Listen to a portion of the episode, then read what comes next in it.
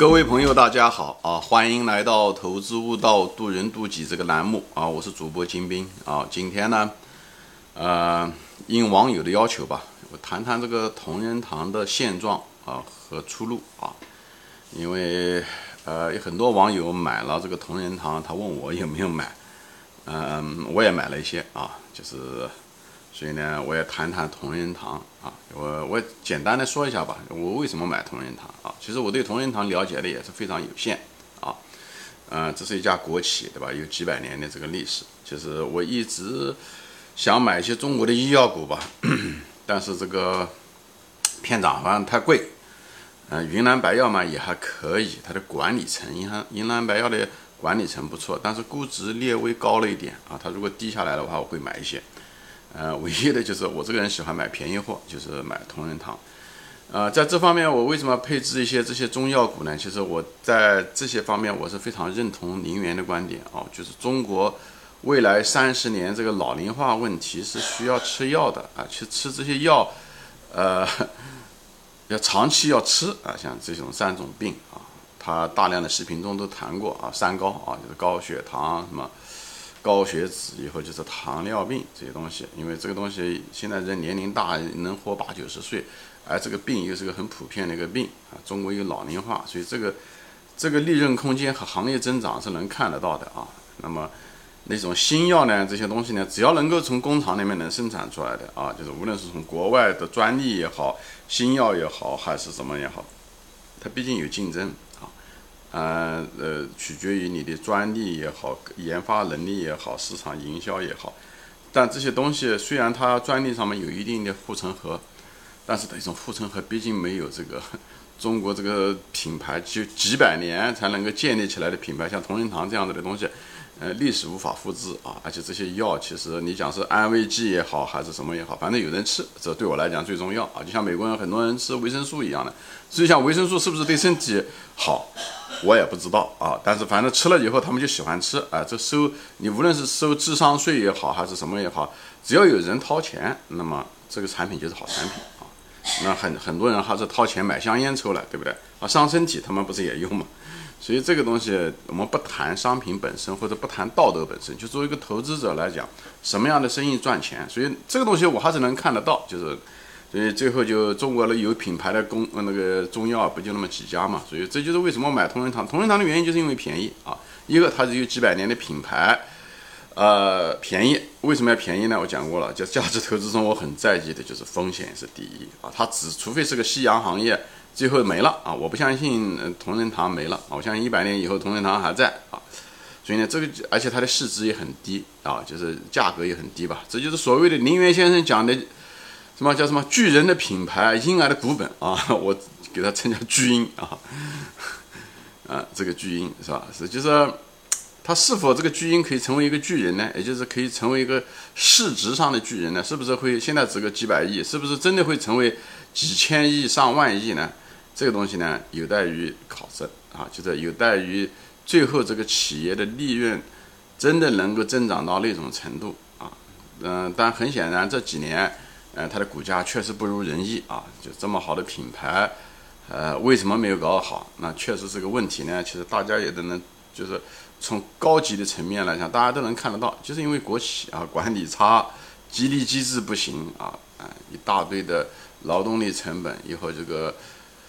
呃，营销能力也比较差啊，管理模式主要是管理差啊，主要是管理差。那么这管理差到底是什么原因呢？对不对？这管理差它只是个笼统的说管理差。我就想借用这个今天这个节目呢，就是给大家做一个案例吧，就是解破这个麻雀，因为它这个还是个比较典型的案例。这个同仁堂啊，因为这同仁堂这家公司呢，它是一个又是。加工业对不对？它也可以说它又是个农业，因为它种植这些中药啊，很多中药的原材料都是像种庄稼一样把它种出来的啊，种植出来的啊，有的当然也在外面收购，所以呢，它又像一个农业，以后呢，它又加工对吧？它把这些原料拿过来以后切啊弄啊，混合啊，很多复方药啊，怎么的？很多药丸啊等等，还有一些颗粒啊等等片剂啊等等这些东西，哎，它有一个又是一个加工业啊。以后呢，他弄出来了以后呢，他又卖卖的时候，有的时候是卖给经销商啊，批发给经销商啊，或者别的渠道，有的是自营啊，通过他自己的零售渠道在卖，所以他又做渠道，他又做零售啊，他又是一个大消费的概念，因为药每个人都吃，对不对？所以他这个，我就想拿这个作为一个案例来分析，给大家分析一下子，就是分析此类的公司啊，无论是农业也好。加工业也好，渠道也好，零售它正好这个它都有，所以呢，而且这个每个环节啊，每个环节之间的时候，他们之间都有一定的因果关系，或者是互相之间牵扯，啊，所以把它综合在一起分析呢，我觉得这是一个很不错的一个案例。这就是为什么我想做这么一两期节目呢，就分享一下子，呃，我对这个用这个同仁堂嘛，并不是讲我是坚决反对嗯那个推荐股票啊，所以我任何一个股票，无论我谈到的中石油也好。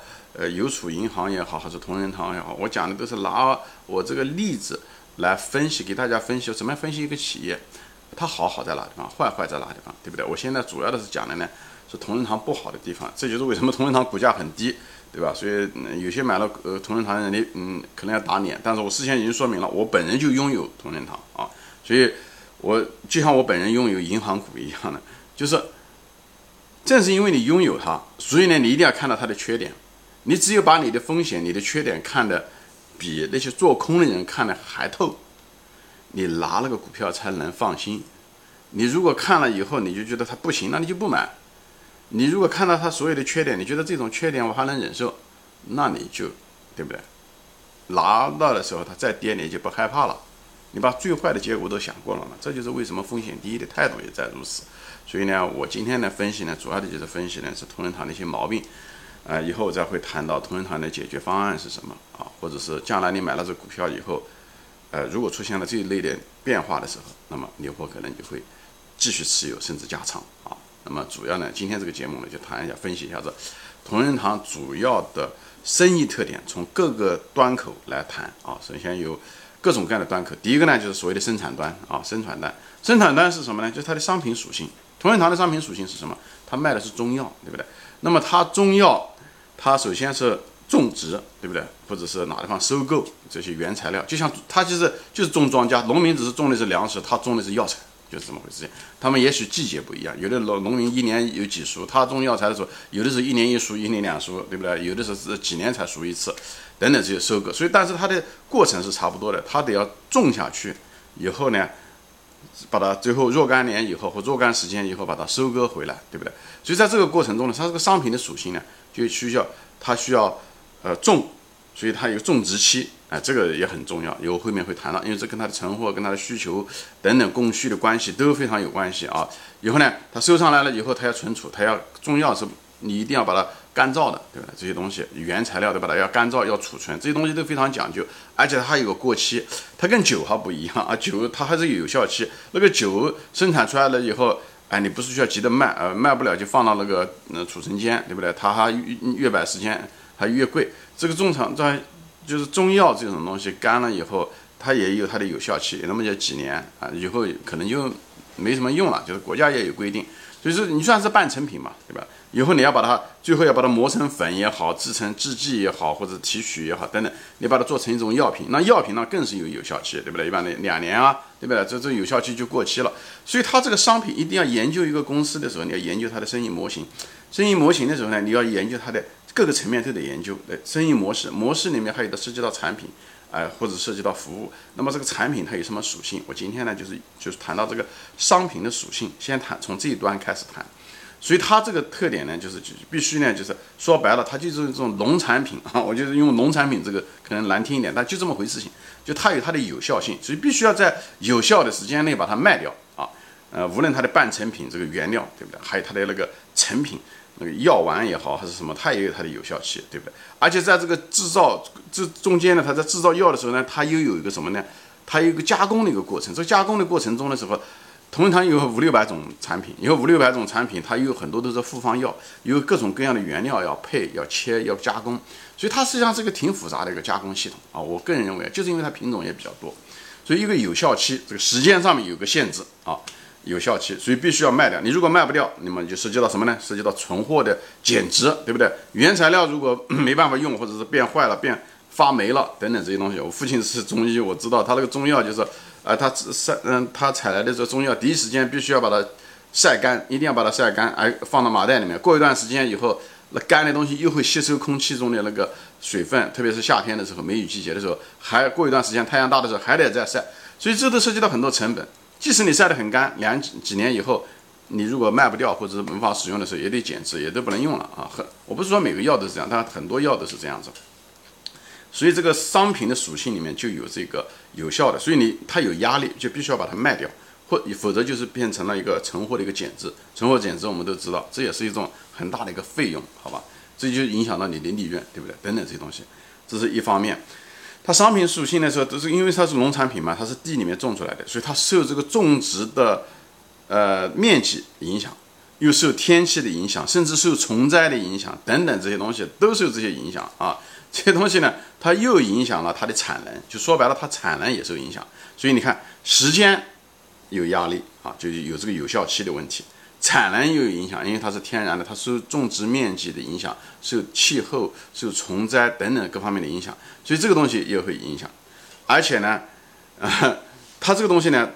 这个产能的影响呢，它跟那个加工业不一样，比方加工手机啊，加工什么电子产品啊，这个东西它加班加点，或者是加几条生产线，它就很快的就可以做出来。而这个种植这个东西产能，它首先对不对？一年三百六十五天它无法压缩，对不对？它这个它这个中药，比方说说要，比方说说两年才能成熟，或者是五年才能成熟，这个时间它是压缩不了的。而又而且呢，所以呢受时间的限制，而且还会变收。又受空间的限制，因为它受种植面积的限制，所以这地方有很多的一些各种各样的问题。而且你种植完了以后，又产生时间和空间上的错配。我前面讲了，你种下来以后，可能几年以后你才能收获。你当时觉得这个市场需求不错的，几年以后很可能市场需求已经过剩了，或者是你种植的时候，你种呃种植是这么多，最后几年以后收获的时候，市场上缺货缺的很多。但是呢，你又没办法马上就给他，因为你毕竟不像生产电视机、生产手机，你可以加加班加点干就好了。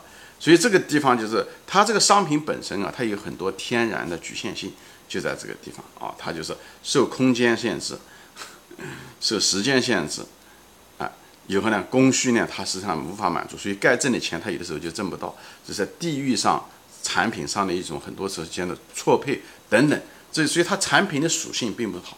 而这些东西都会最后都会反映在费用上面，对不对？或者利润上面，对不对？该挣的钱没有挣到，种的少了，对不对？需求没办法满足，或者是呢种的过多，最后需求减少，最后卖不掉，以后减值，那些费用种庄稼的费用，那些农民付的钱你得付他钱啊。对不对？你你打的那些呃，无论是或者是肥料也好，化肥也好，我也不知道什么啊中，我也不知道中草药是怎么样子生产的一个过程。反正这些费用你跑不掉啊，你租人家地可能也也跑不掉，等等这些东西，这些费用最后你卖不掉，但是那些费用，所以这个东西这个商品属性本身啊，就是其实无论时间也好，空间上面也好，都不是一个好的商品属性。它跟酒是完全不一样的，酿酒这玩意儿它也不需要多大的地盘，对不对？它需要一个地方要储存一下而已，对不对？它但又不受时间限制，它不仅不受时间限制，它甚至是时间的朋友。时间越长，它酒卖的越好，就是呃越香，它那个年份酒卖的价价钱越高。所以它跟茅台可不一样。所以有的人拿说拿那个叫什么拿同仁堂跟茅台比，啊，它跟茅台都有都有品牌，这一点是一样的啊。嗯，但是呢，嗯，属性又不一样，因为茅台是拿来送礼的，又喝酒又有成瘾，人们愿意买。那个药这东西，人不生病是不吃药的，是一个必需品啊。当然了，你可以讲你是一个定价权，但是人不不会有事没事去买药来过瘾啊，对不对？除非是吸毒。所以呢，这个买药是迫不得已，是必须的。那个酒那个东西呢，是呢人的爱好，所以有的人情愿喝酒也不愿意吃药，就在这。所以这个东西，这商品的属性差别很大，何况这个酒是时间是越长越长越好。所以从存货的角度来讲，存货就是。这个减值方面来讲的时候，它那个它的存货是增值的，你是存货减，所以同仁堂跟茅台是没办法比的啊，在这些地方，虽然他们都是，呃，国家名片也好，或者是传统品牌也好，它除了品牌这个层面上面以外，它这个商品的属性是完全不一样的啊，商品的属性，一个是酒，人们是愿意喝，人性就是追求快乐，对不对？所以呢，人愿意多花钱买酒、买烟，就是命都不要去抽烟去。你可以想象，对不对？当然呢，人也愿意，人呢也怕也需要躲避痛苦，所以吃药也是为了躲避痛苦。但是人们追求快乐的欲望，其实远远高于避免痛苦啊。这个是另外一个话题，我就不想展开说了啊。现在就回到这个原来的话题，就是这个商品的属性，属就从生产端嘛，从供给端来说，这个商品的属性这一点。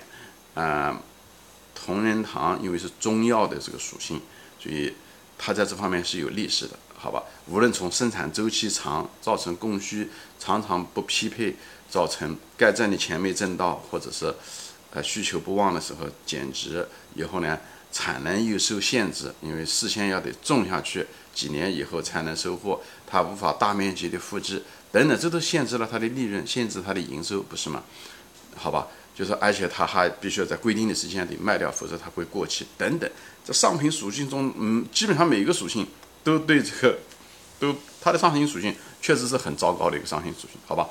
行，今天我就暂时谈到这里啊，谢谢大家收看，我这个远远没有讲完啊，啊，我们下次再见，欢迎转发。